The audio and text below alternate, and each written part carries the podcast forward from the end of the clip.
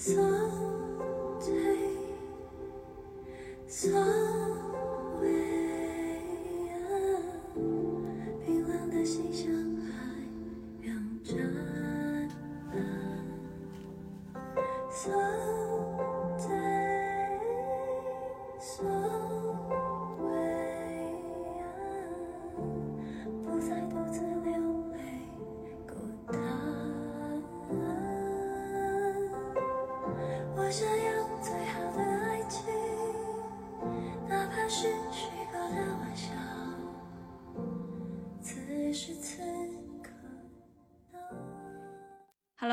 大家好，欢迎大家回到中年少女坦白局，我是肥脚，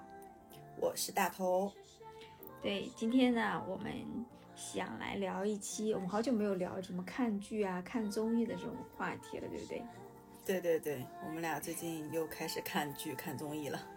对，我的核心是因为原来我们俩这个看剧和看综艺的频率就有点没有办法对上了，对吧？因为你现在在在在海外，是不是？哎，我想问你，能不能看这些网站啊？嗯，什么网站？你是说你说呃，就是大陆的这些是吗？爱奇艺啊、优酷啊这些？对对，B 站可以看，就是你要去搞一个那种加，就是像。回国的 VPN 一样，叫叫什么湖来着？我忘记了，QuickFox 好像是，对翻墙。但是，呃，我现在没有翻墙去看什么大陆的电视剧，因为我觉得大陆近几年拍的这些电视剧，嗯不如以前的好看。所以我最近，我前段时间不是跟你说，我因为我买了那个奈飞的那个会员嘛，网飞会员，然后我在上面。它有很多采买的中国剧，就是放的英文字幕，但是说中国话的那种。然后我最近刚把那个《三生三世十里桃花》《白浅上神》，我又看了一遍。你知道我是喜欢这种风格的吗？嗯，是是是，就是就是它那个里面的中国剧的啊，就是都是什么类型的呢？一种是古偶玄幻，就是我爱的那种啊，什么上神啊这种；另外一种呢，就是那种玛丽苏偶像剧，呃，比如说什么沈月当。是跟那个什么什么胡一天天演的那个什么我们单纯的小美好呀，嗯，对，就是类似于这种，还有什么赵露思跟谁谁谁演的那种，就是这种玛丽苏的这种偶像剧吧，嗯，对，聊到剧，我最近刷到很多那种新闻，就是在宣传那个 Real Short，然后它是中呃也是中国企业，然后但是在海外做的短视频的霸总短剧收割网站啊。我知道啊，那不就是快手跟是不是快手跟抖音上那类型的剧啊？就是它是剧大总，就是金莎跟她男朋友那个剧那种类型是吗？哦，就是就是你刚才讲到玛丽苏，我就突然想到那个。其实原来我想以为说可能只有东亚人比较喜欢这一类的东西，no no，现在发现全世界人民都就欲罢不能哎。嗯，是的，是的，就是嗯，非非常神奇啊。反正我觉得是这样。然后嗯，因为我们聊到了。最近在看什么？然后其实我们今天也要聊到的这部剧呢，它是台剧，嗯，它但它不属于台湾，它不属于台湾偶像剧，但是整个的制作班底，从导演到演员，然后其实都是台湾本土的，然后拍摄也是在台湾，对，然后叫此时此刻，对，它卡斯还是蛮强大，但你觉得它不算偶像剧吗？啊，它确实不是传统意义上的偶像剧，我觉得。对他，我觉得是这样的。我觉得台剧呢，因为我之前也有听一期播客，他那个人他是呃网飞里面内容部的那种审核的那种像运营一样，他就讲说，哎，那老外喜欢看什么样子的中国样的电视剧，喜欢看什么样子的台剧，因为台剧。就我们知道这两年是崛起，就非常爆炸崛起的那种那种状态，然后就有点是那种他是在追随韩剧的那种脚步，因为韩剧呢，其实最开始我们都非常清楚，就是那种呃偶像剧，对吧？呃，像什么来自星星的你呀、鬼怪呀，就是它有很多那种就数不胜数的偶像剧。然后，但是韩剧从鱿鱼游戏的大火开始。就是韩剧其实就已，然后到《黑暗荣耀》，它就已经开始进入了另外下一个时代。那其实台剧它是就是追随它的脚步，其实一样的。台剧我在查资料说，最开始在像奈飞这样的平台上面去，嗯上的一些剧，也是像早年间的《流星花园》、《恶作剧之吻》，就这些大家应该都非常清楚啊。然后呃，也是这种偶像剧。然后近两年，也就是近一两年吧，然后开始有像呃《华灯初上》嗯啊，呃《我与恶的距离》。包含到这次的此时此刻，我觉得它是在沿袭韩剧的一个路线，就是从玛丽苏的这种偶像剧到复仇、悬疑，以及有这种嗯比较复杂和包容性的这种情感探究的呃剧集的存在，嗯我觉得也是一个比较好的现象。嗯嗯，确实台剧呢，我觉得这两年和原来我们年轻的时候啊，尤其又是你就想你提到那个《流星花园》那个时代，《恶作剧之吻》那个时代，嗯它其实很多剧都是偶像的、爱情的，然后年轻人的这种，然后有时候也嗯嗯你现在回想起那些台词和剧情，有时候也很狗血的那种那种剧，对吧？什么 是的，是青蛙的，王子拉是的是的着公主啦，那那总裁啦，哎，对吧？对，但这两年。嗯就明显呢会有一些不一样的尝试，但我我有一点我觉得说台剧的质感你其实一直做的是不错的，就是原来呢做偶像剧那个年代嗯质感就还可以，但现走到现在以后，它开始越来越会有一些像很像日剧啊，很像韩剧那种质感，包括其实我印象比较深的，我前两年看的是那个我一九年的那个《想见你》，那个是我大概这几年来印象非常深的一部一部台剧。那它虽然是爱情，但是它有嗯。悬疑，它有一些呃奇幻的东西在里面。嗯我很喜欢这种呃叠叠了很多元素的这种这种台剧，所以这两年的台剧是嗯真的、嗯就是质量上乘的，基本上你你就是能数出很多。嗯对，而且台剧的现在的这些制作班底，其实感觉好像就是那批人哦，就是至少现在比较火的，被我们所熟知的，好像主要什么林心如啊，嗯对吧？那个郭雪芙，嗯，这类型的贾静雯，好像就是这类型的呃演员。然后像《华灯初上》，你看了没？我看就是那个《华灯初上》嗯当时出来的时候，我觉得还是眼前一亮的，嗯就是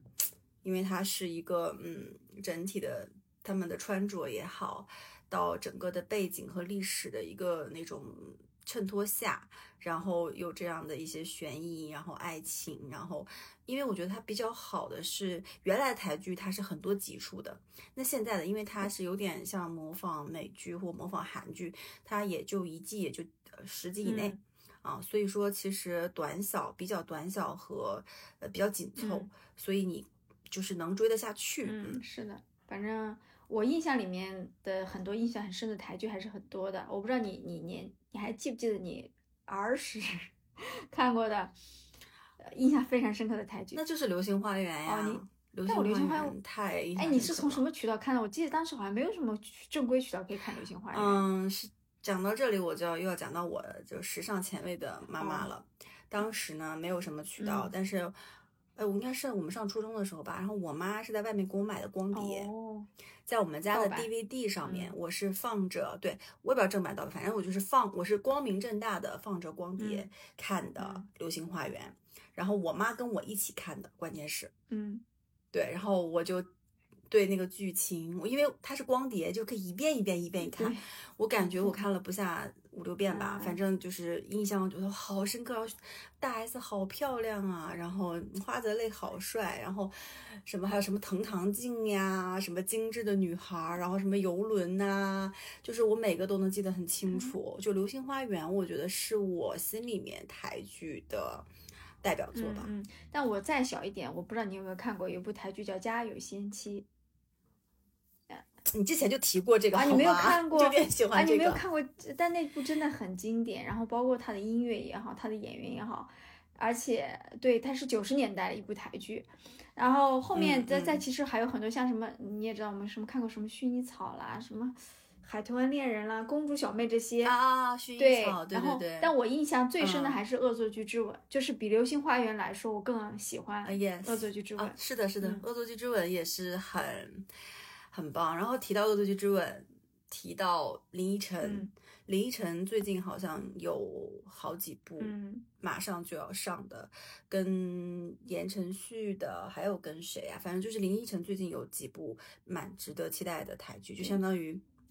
台剧女王的什么变身吧，复出吧，就是我觉得。嗯，还蛮值得期待的。我们后面可以再看一下李医生的，好吧？我们是不是要开始 开始讲此时此刻了？，那我们就今来今天讲一下啊，这个这个此时此刻啊。那首先嗯此时此刻，它其实是嗯我理解它是个单元剧，就是它每它一共十集，嗯它每嗯一集是一个独立单元，你可以从任意一集开始嗯看，其实不影响你对整部剧的理解，因为它不是呃连续的这种这种剧，因为美剧也有很多单元剧嘛。然后呃，然后基本上我的理解是这部剧的核心主题是爱情啊。就是围绕着爱情的方方嗯面面，可能人的不同的情况、嗯不同的主题展开的。然后每一个单元都有嗯不同的男女主角，然后卡斯非常强大。但我我在嗯看、你在嗯推让我看之前，我其实刷小红书已经刷到了，然后里面有很多片段剪辑，你知道吧？就是 那我对你，你先讲，你先讲，然后我要说一下我的感受。，然后我看的片段剪辑都是什么小 S 啦、贾静雯的啦，然后并且是嗯。激情戏的片段剪辑，你懂的，就是因为小红书它必须有一。些吸引你进去点的这种欲望，然后都是激情戏的片段剪辑。嗯。然后我当时是因为看到了这么强大的卡斯，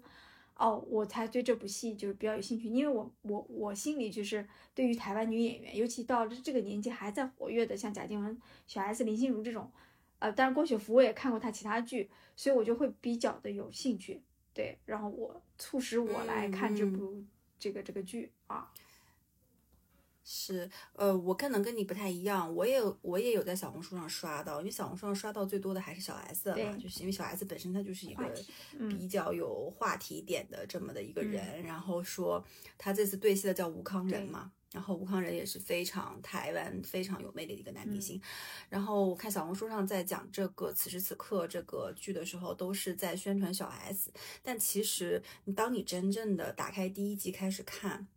你就会发现不，嗯就是当你从第一集开始看，你就哦，原来哦，我我我我本来从第一集开始看的时候，我以为这跟小 S 有关，嗯。然后然后我从第一集开始看之后，我发现哦，第一集原来讲的是个恋爱实境秀，跟他没有关系。然后第二集哦，第二集是另外一个，然后就发现哦，原来每一集都是单独的一个呃剧情。然后当我看到了小 S 那一集第七集嘛。嗯之后，我反而觉得它其实可能只是宣传的一个物料而已，嗯就因为其实有非常多的演员，非常多的特别好的一些剧情和很很完整的要表达的这种故事跟情感，我觉得是要比小 S 那一集要好的。我们待会儿可以各自说一下自己印象深刻的是哪一集啊？然后这是第一个，第二个就是看到这部剧，我觉得这部剧整体的，就像刚才肥脚说，它的那个制作，呃，质感很好。另外一个就是，我不知道你有没有关注它里面的音乐，嗯其实它的它的片头，我不知道你有没有看，就完整的看过，就是每个故事的蔡依林唱的那个歌，因为首先这首这个主题曲叫《Someday Somewhere》吧，非常好听，嗯就是嗯，我觉得很好听，然后配着它的开头，它的开头就是。呃，还还蛮特别的一个开头，就是好像有不同的那种，嗯，现场拍摄的工作人员，有场务，有灯光，有什么那个小人儿，然后趴在两那个男女主角的那个肩膀上呀，在在他们嗯喝水的那个茶杯的旁边呀，反正我觉得那开头还蛮吸引我的，然后整个从那开头开始就让你静下来了，然后整个是那种粉色的那种调调，然后质感也很好，所以我要讲的是，就大家如果嗯只是。有，如果你是因为小红书上刷到小 S 去看，那那也挺好。但如果你刷小，你之前刷过小红书，但你对小 S 这个宣传没有什么印象，你也不感兴趣，但我也还是推荐你可以进去看，嗯因为除了他，还有非常多很精彩的表演。嗯，我听说这个在奈飞是一次性十集全放出的，好像在就是奈飞很喜欢，嗯嗯嗯，就是绝对非常慷慨啊，就不让你追。然后我发现其实对对对。他是把一些比较大的重头卡司放在比较靠后的、比较压轴的位置的，比如说小 S，其实在第七集才开始出现，嗯。然后林心如就不用说第九集，然后贾静雯第十集，然后前面可能偏青年演员。稍微多一点，然后从第六集往后才开始有一些相对来说大卡司一点的，我觉得他也故意有这种安排了，嗯，嗯，是，但是我觉得年轻演员的表现还是挺让我挺让我觉得意就挺挺让我惊喜的吧。嗯嗯，就年轻演员，嗯，不管是我觉得年年年轻演员每一集我都觉得可圈可点，嗯，我也觉得不错。反倒是老演员的部分，呃，我觉得有一些可能就就就就没有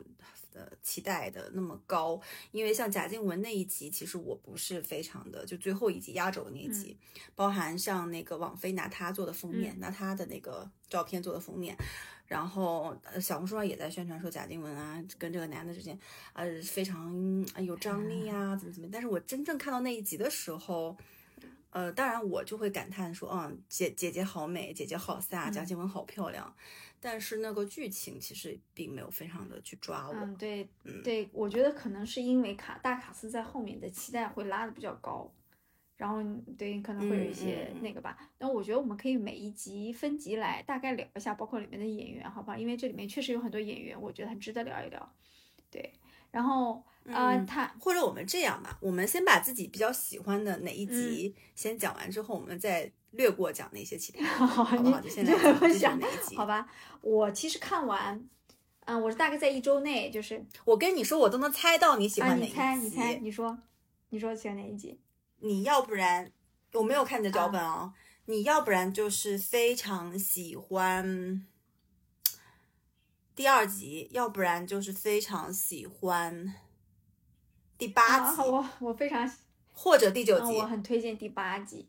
我比其他几几集都推荐的原因，我其实脚本里我是这么写的，我觉得第八集它其实最接近于真实的理想的婚姻生活，就是它是。呃，一对平凡夫妻的这种呃彼此这种扶持的这种这种这种日常的生活，但是我要说它真实，但是它又很理想化，因为现实生活中就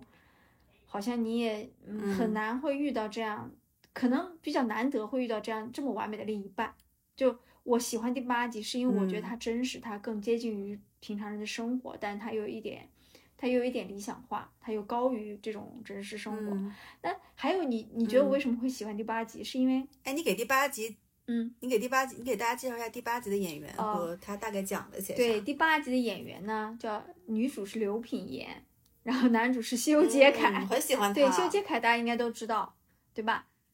呃，是贾静雯的了。刘品言大家应该知道吧？就是当年年轻的时候演过还蛮多，但是现在我不得不说，就是中年之后人，就是他真的有一些发福，和他年轻的时候比，嗯嗯，就是整个人。但你不觉得他这个角色其实他如果不发福的话，跟他这个角色其实没有那么贴近？对对对，我想说他确实是拿到了一个很适合他现在状态的角色，就是一个中年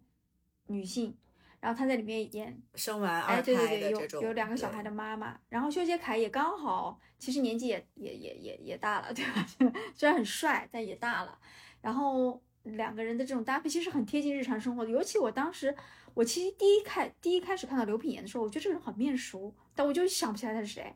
然后直到看到第八集，他第一次出现的时候是在小 S 对对，他。呃，对，他在前面几集就课就是出来过。这个其实是我我不得不说啊，插一嘴，这个剧得有一个设置，因为它是单元剧，它为了让你有一点整体感，它在各个剧之间，它用一些演员的这种这种，呃，怎么说客串出镜穿插，对，来帮你穿插。嗯。但是其实说实话也没有特别增加整体性，但是就会让你有一点觉得人物之间有点联系这种感觉。所以我哎，我说回刘品言，我当下第一反应是我没有认出他的，因为我觉得。他和年轻时候那个瘦瘦的、很有灵气的还有点区别，但我确确实得承认，说他现在的状态适合演一个剧中的这种中年的母亲的角角色，确实很适合的。嗯，而且我觉得他演技很好，演的不错，嗯，还不错的。他演技很自然，然后他的呃整个的演技。我我反而觉得比嗯像林心如啊这类型的要好，因为林心如我觉得她演技演演戏一直是一个感觉，然后嗯就是美美的，就是她就如果你一直要很美，就至少在这部剧里啊，我觉得林心如给我的感觉没有特别大的一个惊喜，但我觉得刘品言是有的，对对，然后很棒。这部第八集的主题叫一家之主嘛，它其实探讨的，因为这部剧整个剧都是放在疫情期间的一个大背景。所以其实我们都感同身受，嗯，其实讲的就是疫情期间，呃，男男男性和女性去谁来负责主内主外，然后中间有一个调换的过程中发生了一系列的情况问题，包括他们要处理同事的眼光，处理家里人对他们的眼光，处理小孩的看法等等过程中，然后就让我非常说他理想化的状态，就是其实通常这种情况放在普通家庭里，可能就会会有一些可能矛盾啊，或争执啊，或什么。当然这部剧里他也演了，但我觉得那个东西被他们处理的比较淡，他们整个的还是互相的理解和扶持，互相的尊重的这么一个状态，让你看到说他们两个真的是很很难得的，就是就是彼此深爱的对方的这么一对夫妻，但他们的表现不是表现在身体上。而是表现在这种嗯，从从最底层的互相的这种扶持和尊重上的这种感帮。他做一顿好晚饭呀，对，照顾小孩啊，对对吧？就男性照顾小孩，他也不觉得有问题，嗯他也觉得很棒。他老婆在外面很赚钱，他也觉得很棒。就是他可以坦然的接受 就夫妻两个人的位置突然在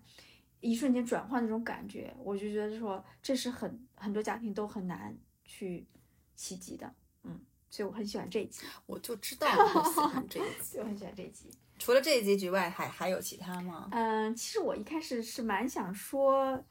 我对于第一集和第二集都还算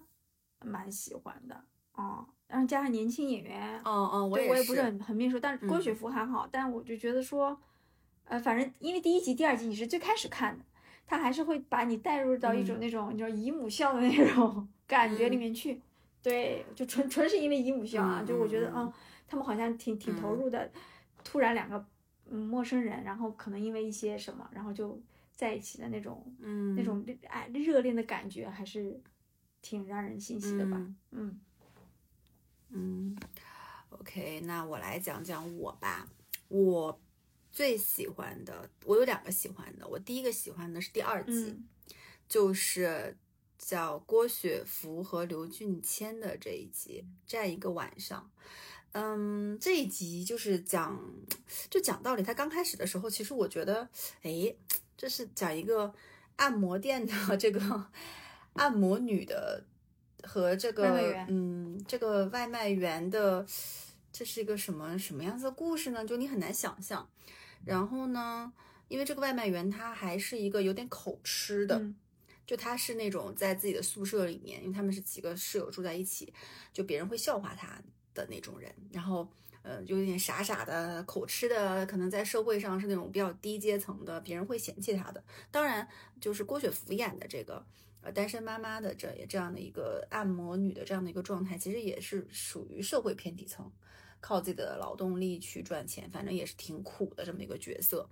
然后这个故事它打动我的感受，是因为我觉得这是这十集里面，嗯，就是一个比较贴近就是真实现实题材普通人的爱情的一个故嗯事。它是讲的社会底层的。呃，这么故事不是那种啊，就是嗯我们都社会精英呀，或者是，嗯，一定一定是帅哥靓女的这种呃打扮设定啊。虽然我我不是说这演演员不帅不美啊，我只是他们在这个剧里面的设定可能不是那种帅哥靓女的设定，但是你能感受到他们这种很之间非常简单、纯粹的这种互动，尤其是那个男的，就刚开始的时候我没有 get 到，说，哎，这种口吃呢，怎么怎么配郭雪芙啊？郭雪芙还是挺美的啊，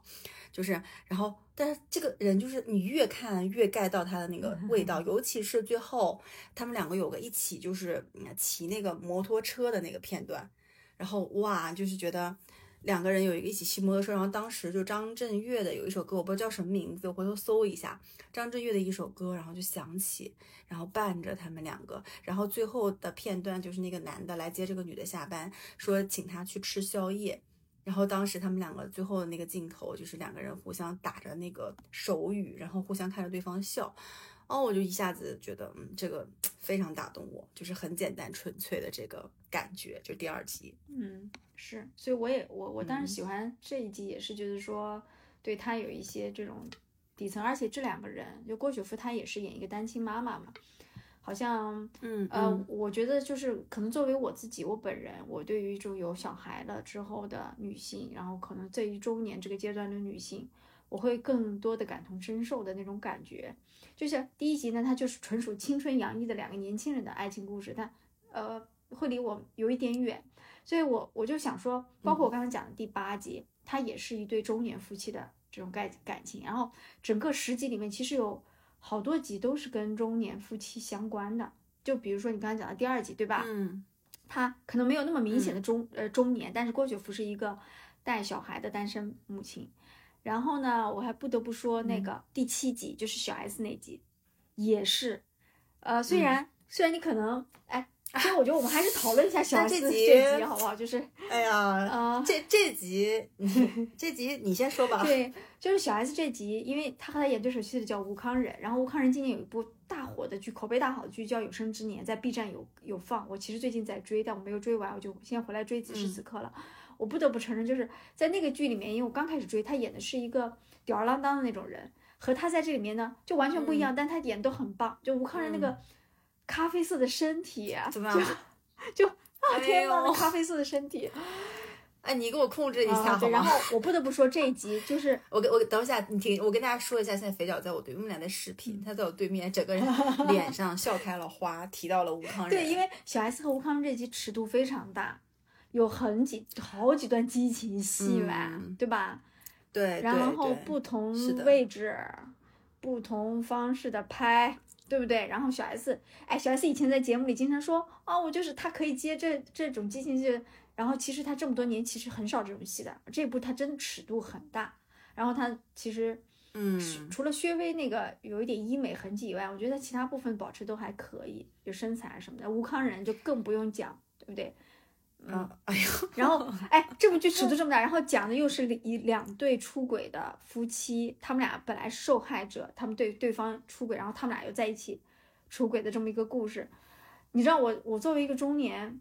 中年人，在看这剧时候，很多个点我都很有那种感同身受感觉。哎，你有没有嗯想过，为什么本来比如说本来小 S 和吴康仁都是出都是出轨的受害者，对方出轨了，对吧？结果他们俩想去捉奸，然后他们俩就在一起了。在一起之后就觉得哇，对方嗯好、和自己好合适。我当下的第一反应就是因为他们是先有了嗯身体的接近，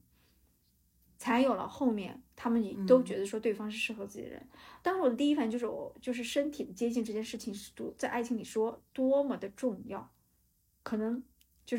你的点是这个，对我的点是这个啊，你的点呢？我的点是有点，就是我其实一直现在都没有特别搞清楚，就是小 S 最后她不是分别跟两个人，跟她老公和这个嗯吴康仁两个人都说了她有小孩子，但她跟她老公说，呃，说的是另外的一个人，跟吴康仁说是她老公的，嗯，然后我其实不知道她到底到底是谁的，嗯你觉得呢应该？是她老公的，但因为她已经下定决心跟她老公分开了，她不想她老，因为她知道她老公很想要那个孩子，她怕她老公会因为这个不跟她分开。嗯，但你知道有有一种说法是说那个孩子是吴康仁的，嗯然后他其实跟这两个人他都是在试探对方，就是看大两个人的态度，就是。但是比如说，呃，她老公一听就是那种掀桌大骂，然后要干嘛干嘛找律师，嗯但是吴康仁听后还是说，哦，那那也可以，就我我还是想跟你这个人在一起，就说他是在试探他们，所以我其实这个是个疑点啊。如果有听友看到这集能给我们解答，也可以解解答一下。除此之外，它里面呃，我对他这一集的说好的清景泽，我对清景泽这个地方非常的嗯喜欢以及向往。对，然后嗯小 S，嗯，演戏比我想的要好哎也，觉得比我想的也要好。嗯就是感觉呃演的那种隐忍的感觉，然后很委屈的感觉。包包含他刚出场的时候，其实穿了一身白色西装，是挺邋遢的一个形象，就是有点累。但后面可能就逐渐的就穿上小裙子，就光彩照人吧。哦、然后嗯，这一集怎么说呢？哎，这几段激情戏都没有，我觉得还是没有打动你嘛？就还是精英哦，精，他们俩都属于比较精英阶层的这种，嗯，呃，还是属于精英阶层的这种感觉的。有点离生活有点远啊。嗯嗯嗯，对，所以我对这集嗯还 OK，但我要说的是另外一个第九集，嗯讲同性之间的这个，嗯就是林心如跟林熙蕾叫你心里的鬼。嗯但这一集打动我的并不是说林心如跟林熙蕾这两个大咖，嗯而是里面的小演员。我觉得，嗯，首先这一集他触碰到了这个题材，而且拍的非常的感情细腻，让别人可以感同身受他们之间的这个情感的变化。我觉得最大的功劳是归根于他们小演员的那个选角和小演员的表新时候演。两个人，小演员表演非常好，嗯尤其是小的时候的林熙蕾，嗯，她跟林熙蕾好好像，而且很有那种哎，很有那种气质，有没有？很 帅气，你能你能我懂 get 到吧？就是他，嗯，就酷酷的，很帅，嗯演的也很好，嗯哎，有点那种窦靖童的那种感觉。哎就是我在看这个剧的时候，因为。嗯，我小红书上也有人在问说，哎，大家最喜欢哪一集？我说第九集，然后有人说第九集成就是感觉就大人的戏份比较少，像林心如和林熙蕾戏份比较少，好像都是小演员的。我说就是因为这样，我觉得小演员演的很好，因为你可能你让林心如跟林心蕾两个人，他们，嗯，首先就装扮上，他们可能是已经刻意在往那个方向靠了，但是我觉得他们两个之间那个火花不是很大，我不知道为什么，就是，呃，虽然他们演的是这种关系，但是就你在看的时候，你觉得他们俩火花其实不不太有，爱彼此，但是嗯嗯，就是那感觉不强烈。但是小演员，就是你在看的时候，你就觉得哇，就是嗯，是的，是的，他们之间就是这样。嗯所以我觉得第九集你心里的鬼这个，啊、我要给小演员点赞，我觉得特特别棒。然后在还有一集，就是最后一集，它其实跟我觉得跟中年人也有一点关系。虽然说，就是贾静雯演的其实是嗯就是一个人到中年，然后事业有成的女性，但是虽然没有结婚，但是就嗯她自己最后在节目，就是林和林心如那个广播节目里面的话说，她经历了很多段很她觉得很烂的爱情，就是。嗯、我当时的感觉就是啊，人到了那个年纪之后，他因为经历过很多不同的感情，尤其是那些烂的感情，其实他越到后面，他是越知道自己想要什么的，所以他可以当着公司里所有的人面跟男主角说我是喜欢你的，但男主角却没有办法在所有人面前有勇气嗯。说出那句话的时候，我当时就觉得说，那是因为这个男孩还太年轻，他真的不懂说，就是对方的心境是这嗯。样，就是我我觉得贾静雯就是，当然贾静雯也非常适合这个角色，就是。对吧？跟大嗯女主的角色就很清楚自己要什么，很会直接的去表达、去争取。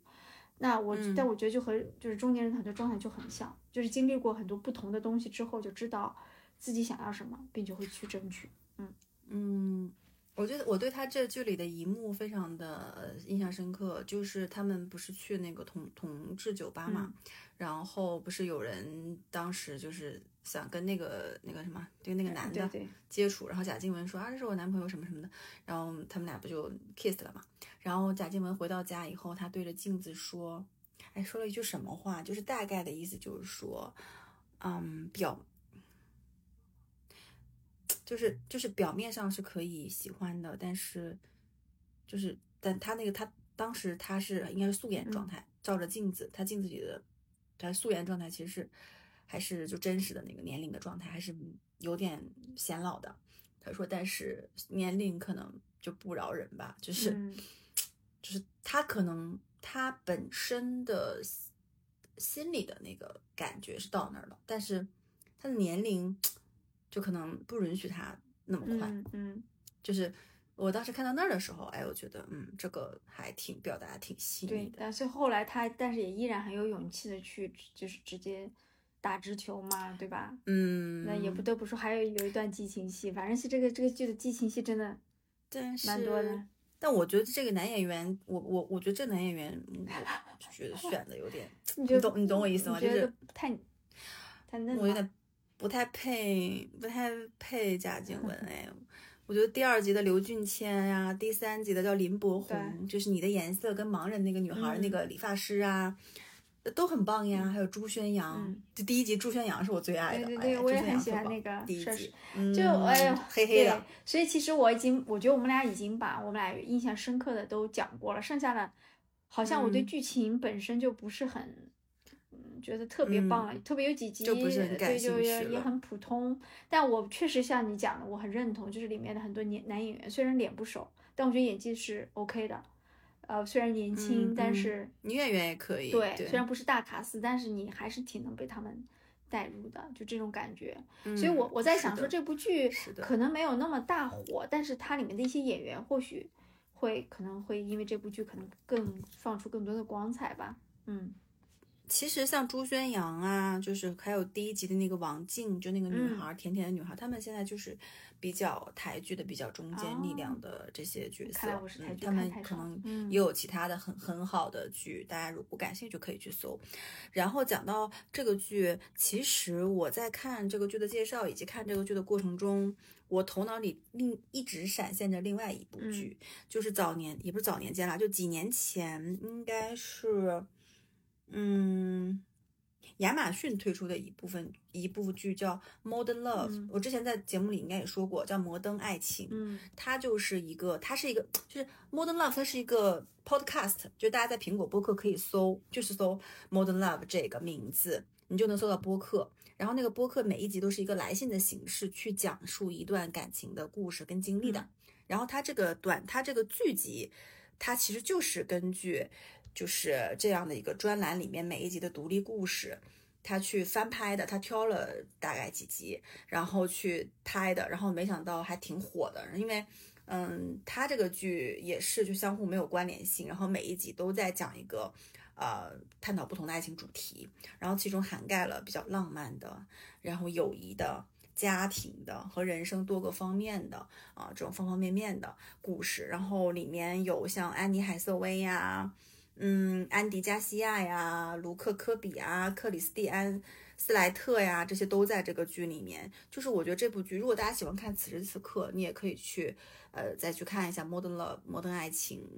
呃，我觉得嗯是不一样的感觉吧，就是嗯，我会觉得此时此刻有点在模仿这部剧。嗯因为《摩登爱情》是应该是我看到的，就是呃第一部还就偏就是这种比较独立的，然后嗯讨论的嗯这种的讨论的主题比较广泛的，就是我说的比较广泛，就是它不只是讨论爱情，也不只是讨讨论一种就比较单一的情况的，嗯所以我觉得挺好看。然后因为这个剧，然后我现在还种草了，就是他的那个播客，嗯反正我也就当在练口语嗯和听听力嘛，然后我会去听。呃，有的时候，因为他的整个的很温暖，那个那个那个信，它是有专门的电台主持人在读的，然后每一集还会配音乐，然后每一集其实也就十几二十分钟，听听播客，嗯，那那里面的故事会比较多，然后我觉得大家就可以，嗯，如果感兴趣，可以去翻来那个播客去听一听。嗯嗯，小宇宙上面和像苹果播客上面都是可以去订阅，都是可以收收听的。嗯嗯，所以其实说回到这部《此时此刻》呢，我的感觉是，虽然它十集，但你看我们俩其实好像彼此印象深刻的会比较集中，所以其实它整部剧嗯集的这个剧本的质量还是有一些参差的，因为它是单元剧，又是多导演的嘛。那我觉得它整嗯个保持制作水准和整个品质上是保持的比较一致的。但是可能嗯在剧本的质嗯量上和主题的深度的这种挖掘上，还嗯是有一点有点欠缺的。对，但是，嗯，我嗯我一直是在，我看这部剧是一直在上下班的高峰的地铁上看的。对，但是看有几集的时候，啊对我还是有在什么笑啊什么的。呃，对但，嗯、就是我我看得进去，但我觉不得不说，它是不是那种你看完了之后，可能很多年后你还会去回忆的那种那种剧集。但是我觉得作为一个日常的消遣啊，然后还是不错的，就是反正消磨一下时光也没什么大问题。尤其是看看小 S 啦，看看贾静雯啦，反正对我来说还是有一点可以找到一点回忆的感觉。可以，尤其是小 S 吧，嗯对，激情戏他终于演上了，对，嗯就是替他感到高兴替兴，他开心对对 对，替他感到高兴。对对对，然后嗯，讲完此时此刻，然后哎，你最近还有什么别的同类型的剧可以推荐大家去看一看吗？最近在追哦就是我就想说，就是刘康仁的那部《有生之年》，对，呃就是又是又是吴康仁，啊吴，sorry 康仁吴，康仁。但这部剧因为第一呢，他他是偏呃，它嗯不是算是爱情剧吧，然后它是在那个 B 站上嗯可以全、全部看的，然后。呃，我刚开始看，嗯但我刚开始看，我觉得反正质感也不错，并且我觉得刚开始给我的感觉已经是说，因为它是偏这种家嗯庭的这种感觉的，里面呢，呃，形形色色的人，还有那个郑元畅，然后我已经感觉到他在前面一集两集已经开始埋下很多这种伏笔啦，一些可能带着深入挖掘的东西，就是我可能会持续的，就是把这部台剧追完。对，然后因为今年你知道吗？嗯台剧其实我种草了好几部，但我一直没有时间看，就是因为需要时间嘛。嗯比如说，其实二三年就今年还有一部剧叫蛮火，叫《不良执念清除师》。对，里面有宋云华、嗯曾敬业，然后然后这剧这剧评分很高，我还没有时间看。然后还有几部前面几嗯年的，包括像什么，呃，你知道那个《俗女养成记》吗？也是拍了一拍了二的，听说也嗯口碑不错，我也没有时间看。还有去年有一部剧很火，叫《他和他和他》，然后，呃，也是我很喜欢那种偏悬疑向的，里面有徐伟宁，然后我也没有时间嗯看，就是，呃，我感觉我的台剧 list 上有很多剧，就只是你看，我就像看此时此刻，我就要在地铁这种上下高峰的时候看，我好像需要一点。一点时间来分配给一些剧，然后因为我我有一些时间是分配给了干别的，比如听播客啦或者看书啊什么的，所以其实嗯我觉得台剧还是很值得挖的，尤其这两年，嗯。嗯嗯，然后嗯，我我我我我刚才刷说，网飞这边下一个剧说是叫《梦境》，嗯，呃，就是汤唯跟孔刘主啊演的，然后导演是汤唯的老公金泰勇。是是是对对对，这部我有点期待耶，好因为汤唯和就汤唯，我们俩之前聊过她的那个《分手的决心》嘛，就破碎感美人，然后孔刘就更不用说了。然后我觉得，嗯，对，反正我现在就是主要是在网飞上这边啊看，但是，哎，我最近在看一些就是那种小甜剧，哎有有一部剧叫《独家记忆》，就是你爱爱奇艺上可以搜，我看过，就是当年有个那个你看过吗？就是张超，我看过，你看过吗？对，哎，我觉得这部剧很好看，哎，嗯，就是还真的蛮好看的，哎。就是其实你在我现在在看你这种。在奈飞看，呃，就是对对对，我是的呀，我我我就是在看这个，我还在看《三生三世十里桃花》，对，这这我看过，你也知道我 五十多集我就。很爱就是有的没的看这种小甜剧的，什么霸道总裁玛丽苏啊，就是很无嗯聊的时候，我我也会去刷这种，所以这部剧我是看过的，对对。哇，你可真棒！好的，对，嗯但嗯但你要问我有什么特别深的印象，好像也就现在我也说不出来，我只能记得是好像就是甜甜的爱情，就这样子。嗯是的，是的，还蛮好看的。行吧，那我们本期节目就到这里结束了。喜欢我们的节目，欢迎订阅我们的节目。想跟两位主播深度交流，欢迎加入我们的微信听友群，搜索“坦白”的拼音“坦白零三零三”。嗯，拜拜拜。